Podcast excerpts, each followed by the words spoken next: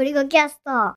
こんにちは、ゴリゴキャストです。今日は最近日本語を書くのがなんかすごいスムーズでうまくいい感じにできるようになってきた気がするので、そういう話をします。最近、ゴリュゴ .com のブログはそこまで頻度ないけど、ニュースレターで、えーゴリュゴキャストのニュースレター、ナレッジスタックのニュースレター、プラス、まあ、交代交代だけど、ブックカタリストのニュースレターがあるってこと？まあ、そんくらい書いているのかな。なぎなた式を使い始めて、まあ、大体2ヶ月ぐらい経った感じなんだけど、ついにね、ローマ字入力がめんどくさくなったと思えるぐらいまで上達して、スムーズに日本語が書けるようになった。その、考えなくっても、打てるレベルになったってこと？うん。で、えっと、これをね、やっぱりうまく言語化するのは難しいんだけど、一文字一音で打てて、さらに、その、スムーズに打てる。まあ、肉体的な負荷が少ないっていうのかな。っていう状態で日本語が書けるようになると、やっぱね、日本語を書く行為がローマ字入力の時より楽しくなってきていて、こう、スムーズに書けるし、書く気になるし、使う気になるっていうのが一番大きな変化で、そうすることによって、やっぱね、たくさんテキストを書くこともできるようになってきた。で、一時さ、やっぱ音声入力で書けた方が効率がいいだろうなっていうことを思っていて、音声入力で書くということをよく意識してやろうとしていたんだけど、なんかね、あの、一つ分かったのは、目的を、目的によって音声入力がいいものと、えーテキストでちゃんと書いた方がいいものっていうのはやはり違うなという感じがしてきていて、なんかね、メモだったり思っていることをサクッと記録しておく分には当然音声入力の方がいいんだよね。で、テキストのアウトラインみたいなことを書くというのも言ったら多分音声入力でアウトラインみたいなものを書いてしまうので方が楽だとは思うんだけど、そのなぎなた式がすごい快適になってね、タイピングが速くなるようになったら、こううまく言えないんだけど、考えながら文章を書くときに、自分の中ではどうやらね、こう発声しようとすると、上手にできないというのかな。なんか、こう、邪魔な要素が入ってきていて喋りづらい、考えづらいっていうのかな。っていうので、なんか、タイピングをした方が、考えながら書くときはうまくいくんじゃないかっていうことを思うようになってきた。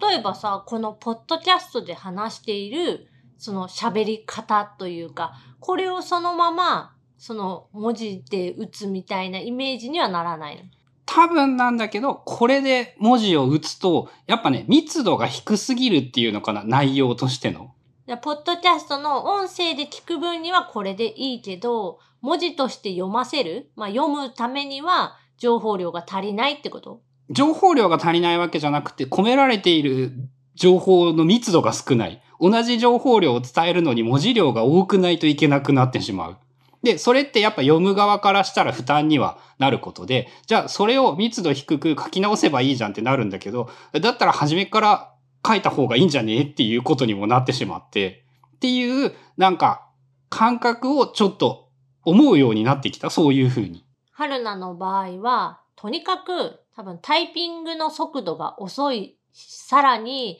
打ち間違いが多すぎて、無駄なその動きが多すぎるから、音声入力で下地を作ってしまう。で、最終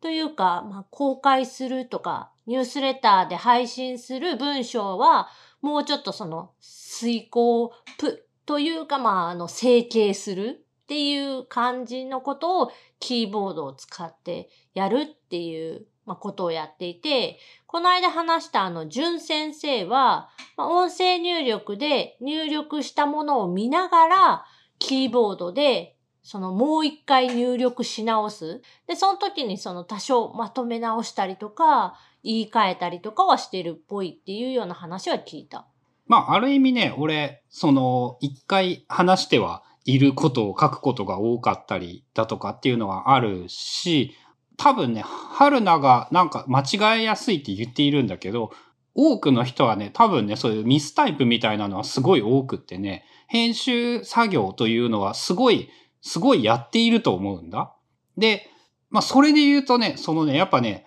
それもまたなぎなた式のおかげなんだけどね、カーソル移動だったり、まあ、分割キーボードとなぎなた式のおかげかな。カーソル移動だったり、デリートエンターだったりっていうのが近いことによって、その間違えた場合でもささっと直せるっていうのも含めて、その組み合わせで文字を書くのがすごい快適になったっていうのと、あとね、結構原理的な、原初的な話なんだけどね、単純にね、やっぱね、喋るんじゃなくって、なぎなた式を使って文章を書いていると、それが楽しくって続けられるっていう、そういうのがなんかすごくあるのかもしれない？もうそれに関してはなぎなた式である意味が多分大きいから、すごい良かったんじゃない？うん、なんかね、な、えー、同じ、そう、やっぱね、一番すごいのがね、同じ指で連打をする確率がものすごく低いんだよね。それってやっぱすごいね、スムーズに文字入力ができて、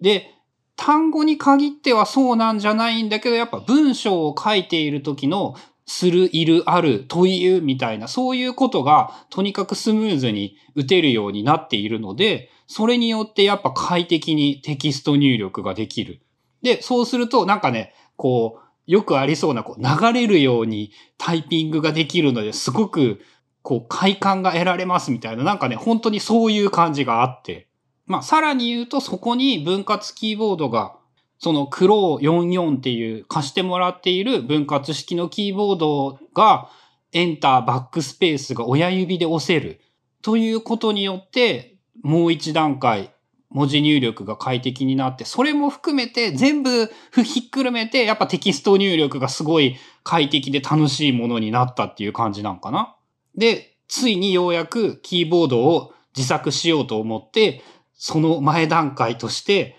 ハンダ一式を買い揃えた。ハンダごて、ハンダ、それに必要ななんか、スタンドとかマットとか、あと練習用の部品みたいな。そう、やっぱね、あの、知っていたんだけどね、ハンダごて、ハンダ台、マット、ニッパー、ピンセット、えー、通電してるか確認するやつ、ハン、ハンダ後手じゃなくて、ハンダそれ自体、フラックスとフラックスを取るやつっていうやつ、あたりを買い揃えてですね、1万円以上かかったね。まあ1万5千円弱って感じかな、イメージ。で、そこにキーボードのベースになるものと、キーキャップと、キースイッチと、っていうことをやると、ハッピーハッキングキーボードを買った方がはるかに安いっていうのはやっぱ間違いのないことで。まあ、ただその何回かこのポッドキャストでも話してたみたいに、こう自分の手を動かしてやる、まあ、楽しみの一つとしてとか、まあ、愛着が持てる、キーボードに愛着が持てるっていうような意味でも、自分でその一回作ってみるっていうのは、まあ、お金に変えられない。だから安いから作るじゃなくて、こう手間暇かけて手を動かして作ることに意味があって、そこにお金がかかるみたいなイメージなんかな？うん、まあ、完全にやっぱそういう感覚かな。あとね、ハンダ付けなんですけれども、えー、多分、小中高のどこかで経験していたのと、大学生の時に一回なんかハンダ付けみたいなことをしたことがあって、当然のごとく絶望的に下手だったんだけど、そのね、ちゃんとした、多分一番でかいの温度調節ができるハンダゴテを買ったことによって、で、さらに言うと、えー、YouTube を見て上手な人の、ちゃんとできる人の動画という手じ、手元がさ、アップで見れる動画というものを複数見ることができたおかげで、なんかね、えー、うまいとは言わないんだけど、俺が。あれ、俺こんなにできるんだ。初見でこれだけできたら十分じゃんっていうぐらいは結構できてね。これはやっぱお金と道具と、あと現代のその学習環境が整っていることというのは素晴らしいことだなと思って。それね、そのソーイングの分野でも同じで、そのミシンでこういうのを作るときの縫い方みたいな調べるといっぱい出てきてさ、実際にそのミシンを動かしてる手元とかがめっちゃ綺麗に見えるから、すごいわかりやすいし、その自分の手でも同じように真似しやすいっていうの？なんか結局そういうのって昔だとさ、本見ながら、写真を見ながら、あと解説文を読みながらなんだけど、結局動かないから、え、この糸は一体どっちを通ってるの？とか、これどっちに動かすの？とか、結構微妙なところがあって、そういうのも今、公式がその道具を出しているところとか、ミシンメーカーとかが公式でその YouTube に使い方、やり方みたいな、その動画を出してくれてて、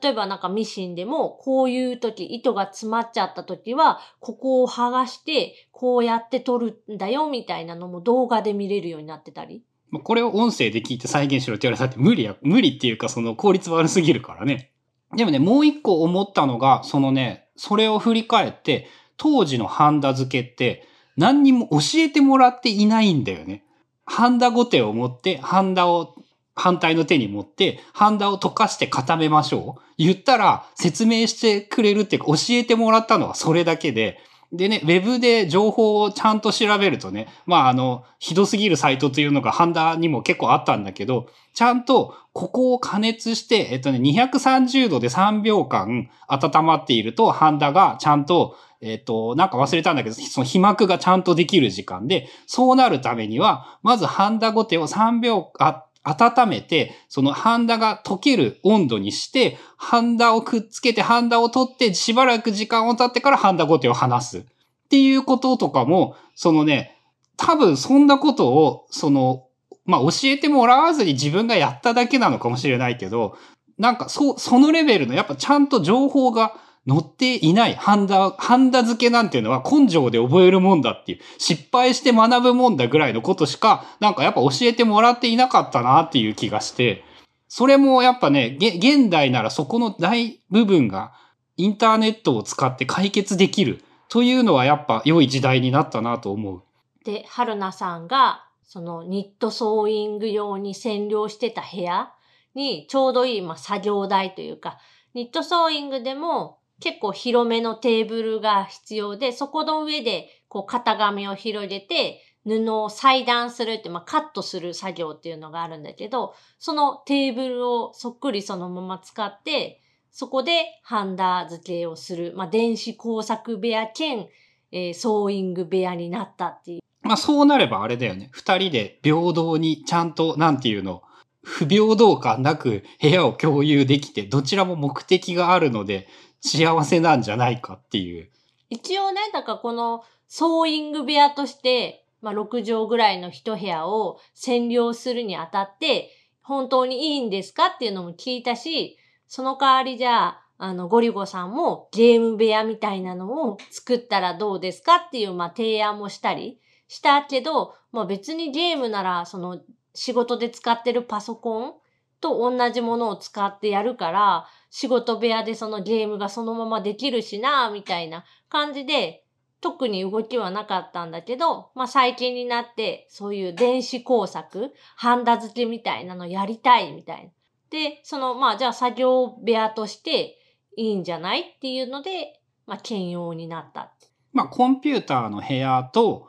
まあ、えー、手を動かすための部屋みたいなものが用意できたのは、まあこれは田舎だからっていうメリットが大いにあって、その、ラッキーだったなっていうか、まあだからできると思ったとし、だし、やろうと思ったでもあるとは思うんだけど。でもあれね、やっぱその常に、その、道具が集まってるとか、道具が出てるっていうのは大事で、ちょっとさ、その思った時に、その部屋に行けば、作業ができるっていう環境はすごい大事だと思う。そう、あのね、例えばね、判断の練習するときにね、やっぱね、土日でね、まとまった時間でね、やらないといけないんではないかっていう意識があって、その、2、3時間、フリーな時間がないとダメなのではないかって思ってはいて、やっぱその週末になるまで手を出そうと思えなかったし、でもね、あと、それで言うとね、やってみたらね、30分時間があったら、片付けまで含めて練習とかできるんだよね。そういう意味で、なんかそのやっぱ、まとまった時間という概念をなくさないといけないなっていうのは、えっ、ー、と、今回思った。まとまっていなくても、えー、大して効率悪くないし、多少効率悪かったとしても、こう、やっぱ細かな時間でたくさん手を動かした方が、それもまた感覚学習だからさ、1回に2時間練習するより、15分練習するのを2時間分やった方が上達するだろうから、まあそういうことも意識してやれるようになりたいですねとは思った。多分さっきの話で言うと、30分の空き時間があって、もしさ、その作業部屋みたいなのがなくって、えっ、ー、と、リビングにその道具を出してきて、セッティングして作業をするって考えたら、やっぱ5分10分さ、その準備の時間っていうのが必要になるでしょ？で、さらに言うと、現状復帰というか、あの、生活空間だから片付けるって考えると、まあ、5分10分さらにかかってきて、実質その作業ができる時間がぱ10分、15分、30分全体の時間があったとしても、15分ぐらいしか実作業ができないってなると、まあ、ちょっともったいないやん。30分でなんか細切れに取るって言っても、実質15分しかできないみたいな。でもその今は作業部屋があることによって30分あったら、まあ30分、ほぼほぼ作業ができる。まあでもね、やっぱね、そう思ってしまうことがダメなんじゃないかって思うよ。その30分のうちの15分しかできなくても、こうや、まあやろうと思いづらくなってしまうので、そこは良くないんだけど、その15分しかできなくてもやるべきだなって思うようになった。まあさらに言えばさ、今の部屋の環境で言うと、春菜と俺が、その作業台を取り合いなわけやからさ、結局終わったら片付けんといかんこと自体は変わらんからさ。やばいな、今まで春菜さん出しっぱで。めっちゃ出しっぱですっごい中途半端なまま、その作業台にビヤーって置いてたのが、片付けなあかんってことを毎回。まあ、その、いいんじゃない？片付けようと思えるならば。片付けられるタイミングで切らないといけないってことやね。その。ああ、でもそれはだからやっぱやめた方がいいね。その、ちょっとでもやっといた方がいいからね。まあ、その、電子工作を定期的にやるかって言われたら俺多分そのキーボードを作ってもう一個作りたくなったらやるかもしれないけど、なんか毎日やるようなことではないと思うので、そこは、まああれですね、こう会議をしながらどうするか決めようって感じですね。なんか子供と一緒にちょっとやってみたいなっていう気持ちはある。中学校とか高校のさ、あのやっぱ電流、電圧、ダイオードあたりをもう一回勉強しないといかんとか、俺、抵抗の値とか読めんなって分かったしさ、その、で、机の上の物理ならできるんだけど、手を動かす物理学、何にも実地経験ないなってやっぱ思い知ったよ。まあそういうので、でも楽しんで、さらに、あの、プログラミングも組み合わさるからね、いろんな可能性はあるので、えー、できればその電子工作を自分で作ったり、一緒に作ったりできるようになりたいなとは思っている。光るキーボードとか作っ光るのもね、えっと、ちょっといいなって思い始めてしまった。それはね、えっと、話がまたずれてしまうんだけど、えー、ドラムパッドをやるようになってから、キーボードも光ったら楽しいかもしれんってちょっと意見が変わってきている。で、作るのは簡単なのよ。そのハンダ量が多くなるだけで、ち、高くなりはするんだけど、光るキーボードもなんかいらんって思ってたけど、今ちょっと揺らいでいる。という感じで、まあ日本語入力が楽しくなって、それとは全然違って、手を動かすことも楽しくなって、まあ楽しいことがやっぱ増えたのは良いことですね。という感じのお話でした。